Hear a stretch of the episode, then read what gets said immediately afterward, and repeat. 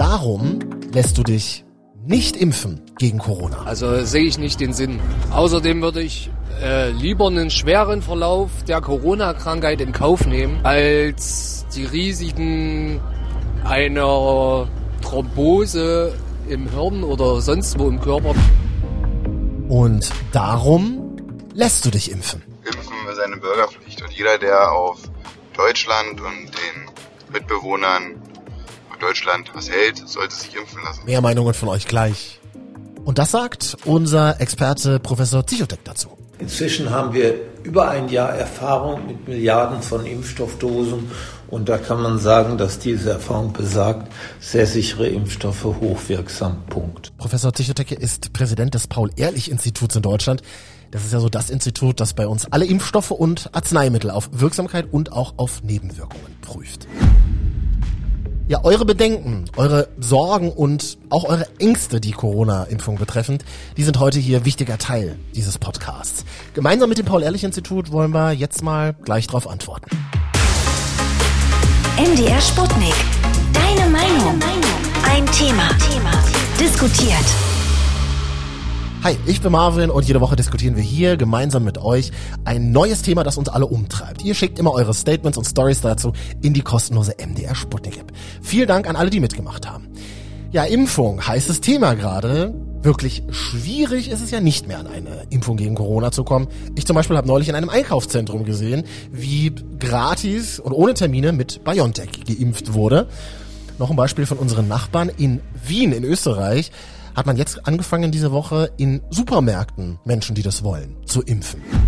Katrin aus dem Deine Meinung Team, wie sieht's denn mit dem Impfen bei uns in Deutschland aus? Du hast mal die Zahlen gecheckt auf impfdashboard.de. Genau das habe ich gemacht und der aktuelle Stand vom 25. August 2021 ist, dass 49.408.641 Personen vollständig geimpft sind.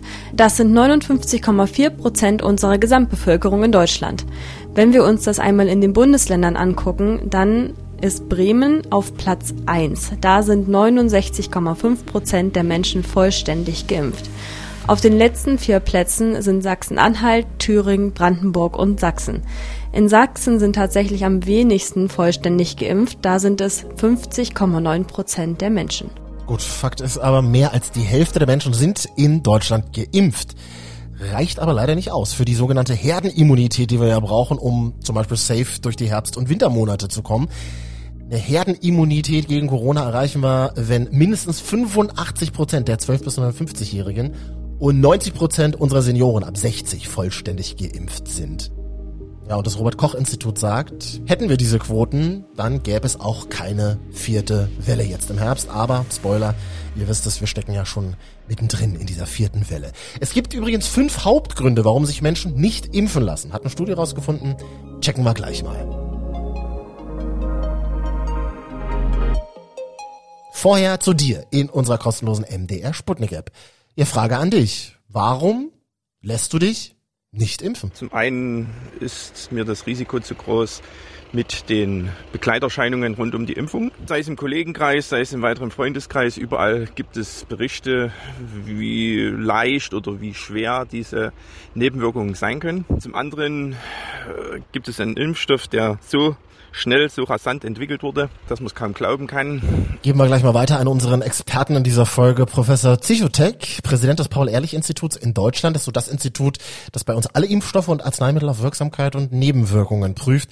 Erstmal die Frage, Herr Professor, wie funktioniert denn das genau? Wie kommen Sie an Ihre Daten, was zum Beispiel die Corona-Impfstoffe betrifft? Es gibt gesetzlich festgelegte Pflichten. Äh, außerdem gibt es ja auch Auflagen während der Zulassung. Gesetzlich festgelegt ist, dass wir Verdachtsfall Meldungen auswerten und wir bekommen auch äh, Berichte dazu vom Zulassungsinhaber. Die Verdachtsfallmeldungen gehen ein sowohl von betroffenen Geimpften oder Eltern von geimpften Kindern oder Jugendlichen, von Ärzten, Ärztinnen, Apotheker, Apothekerinnen, also Personen aus den Gesundheitsberufen, aber auch vom Zulassungsinhaber oder von Gesundheitsämtern wir werden diese aus, versuchen die äh, generell genau zu kodieren mhm. und äh, bewerten, ob hier ein Zusammenhang mit bestimmten Impfstoffen oder Chargen von Impfstoffen zu sehen ist oder auch nicht.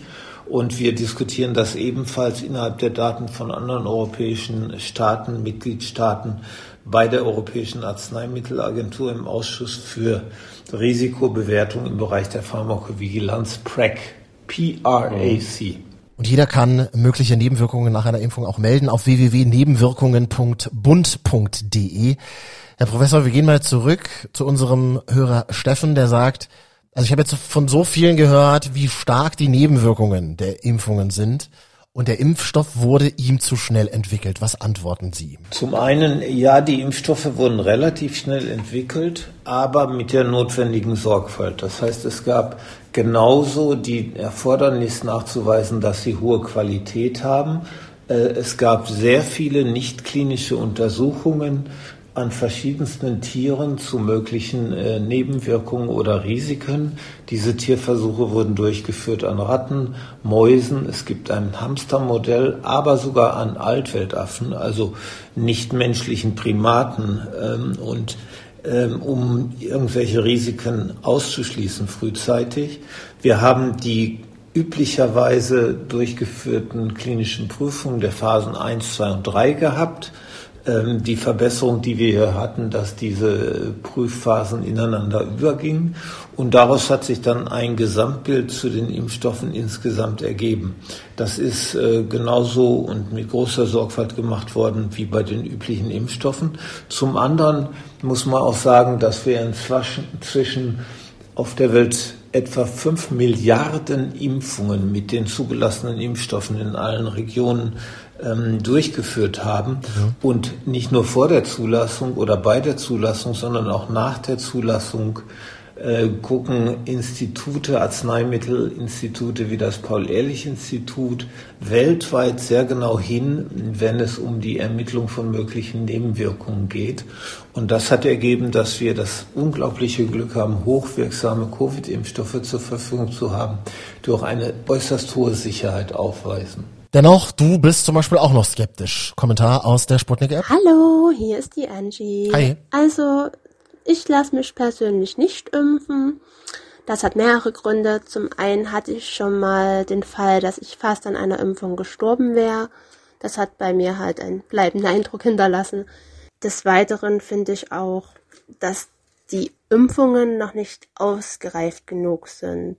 Da es auch so viele Anbieter gibt, bin ich mir da auch nicht schlüssig, welchen man vertrauen sollte. Zur Methodik der Studien haben wir gerade schon was gesagt, Herr Professor, aber unsere Hörerin sagt eben, das macht unsicher, dass es so viele Impfstoffe gibt. Was sagen Sie? Ähm, das äh, ist vernünftig, dass wir tatsächlich mehrere zugelassene Impfstoffe haben. Es gibt ja gar nicht so viele, sondern wir sind im Moment bei vier und zwei aus der Ecke Vektorimpfstoffe und zwei aus der Ecke der RNA-Impfstoffe. Mhm. Auf der Welt gibt es übrigens noch ein paar mehr, die aber bisher in Europa nicht zugelassen sind. Wir haben gute Impfstoffe zur Verfügung und man sollte sich äh, vor Augen führen, dass ja die Impfung vor einer lebensbedrohlichen Infektionskrankheit schützt. Äh, und da ist es, äh, glaube ich, akzeptabel und erträglich, dass die Impfstoffe, die wir haben, tatsächlich in den ersten ein bis drei Tagen deutlichere Impfreaktionen hervorrufen, als wir das beispielsweise von der Grippeimpfung kennen. Mehr Personen äh, erleiden Nebenwirkungen wie Kopfschmerz, Unwohlsein, leichtes Fieber, aber diese Nebenwirkungen klingen nach ein bis drei Tagen ab, ohne weitere Schäden zu setzen und das ist doch eine sehr gute Nachricht. Was wir immer wieder hören, ist eine große Skepsis von einigen Menschen, weil der Impfstoff eben so schnell verfügbar war, also so schnell entwickelt werden konnte. Statement von dir. Ich lasse mich noch nicht impfen, weil die bislang angebotenen Vektorimpfstoffe und RNA-Impfstoffe nur eine Notfallzulassung bekommen haben und noch nicht ausreichend wissenschaftlich geprüft sind. Ich warte und hoffe auf die Zulassung des Impfstoffes Novovax. Ist das eine gute Taktik, Herr Professor? Keine gute Taktik, weil äh, diese bedingte Zulassung hat ja dafür gesorgt, dass weitere Auflagen gemacht werden konnten. Übrigens ist ja gerade einer der RNA-Impfstoffe in den USA tatsächlich voll zugelassen worden. Aber wir haben, äh, wie schon berichtet, äh, die übliche Sorgfalt und äh, die ganze Bandbreite der vor der Anwendung am Menschen notwendigen Prüfungen bei diesen Impfstoffen auch angewandt. Und ähm, die äh, Vollzulassung wäre hier nur noch ein Formalakt, nachdem wir die weiteren Daten aus den noch weitergeführten klinischen Prüfungen erhalten haben. Wir haben hier übrigens eine ganz klare Schwelle gesetzt. Äh, von vornherein äh, hat der Ausschuss für Humanarzneimittel bei der Europäischen Arzneimittelagentur, in dem auch das Paul-Ehrlich-Institut vertreten ist, gesagt, wir wollen Impfstoffe haben, die mindestens 60 Prozent Wirksamkeit haben. Das haben wir zum Glück erreicht. Und wir wollen eine Beobachtungszeit von mindestens zwei Monaten haben in Bezug auf die Impfstoffsicherheit. Denn wir wissen von Impfstoffen und jahrzehntelanger Erfahrung, dass die meisten Nebenwirkungen bei Impfstoffen zutage treten innerhalb der ersten zwei, drei Monate nach ihrer Erstanwendung. Inzwischen haben wir über ein Jahr Erfahrung mit Milliarden von Impfstoffdosen und da kann man sagen, dass diese Erfahrung besagt, sehr sichere Impfstoffe hochwirksam. Punkt. Und wann ist mit einer Vollzulassung bei uns in Deutschland zu rechnen? Was sagen Sie? Die Vollzulassung werden, wenn dann von der Europäischen Kommission erteilt und das liegt daran, äh, wie die äh, entsprechenden Auflagen erfüllt werden. Aber wie ich schon sagte, ist das lediglich ein Formalakt und hiervon sollten sich die Hörer nicht ableiten lassen. Die Impfstoffe sind sehr gut geprüft in allen Details. Die bedingte Zulassung bewirkt lediglich, dass weitere Auflagen von den Unternehmern erfüllt werden müssen. Und Statement von dir aus unserer App? Sollte diese Impfe irgendwann bestätigt sein, dass sie wirklich funktioniert und auch sicher ist, lasse ich mich gerne dazu überreden, aber nicht unter den Voraussetzungen, die zurzeit gegeben sind. Also hier wird generell nochmal in Frage gestellt, ob der Impfstoff überhaupt funktioniert. Professor Tichotek vom Paul-Ehrlich-Institut? Nun, dass sie funktioniert, hat sich nicht nur bei den klinischen Prüfungen gezeigt. Wir haben ja Werte von über 90 Prozent Wirksamkeit bei den RNA-Impfstoffen und deutlich über 70 Prozent bei den Adenovirus-Vektorimpfstoffen in den klinischen Prüfungen mit sehr hoher Evidenz ermittelt. Inzwischen zeigt sich durch die weiteren epidemiologischen Studien im Vereinigten Königreich, in den USA, in Israel, in vielen anderen Ländern, dass diese ermittelte Wirksamkeit und Sicherheit tatsächlich auch so hoch ist wie in den klinischen Prüfungen gezeigt, im Feld, also im Alltagsgebrauch. Ähm, wenn sich der entsprechende Vater orientieren möchte über die Details, der Sicherheitsbeschreibung verweise ich auf www.pi.de. Außerdem äh, neben den Sicherheitsberichten bieten wir auch die Fachinformationen zu den einzelnen Impfstoffen, wo man sich über mögliche Nebenwirkungen orientieren möchte. Mhm.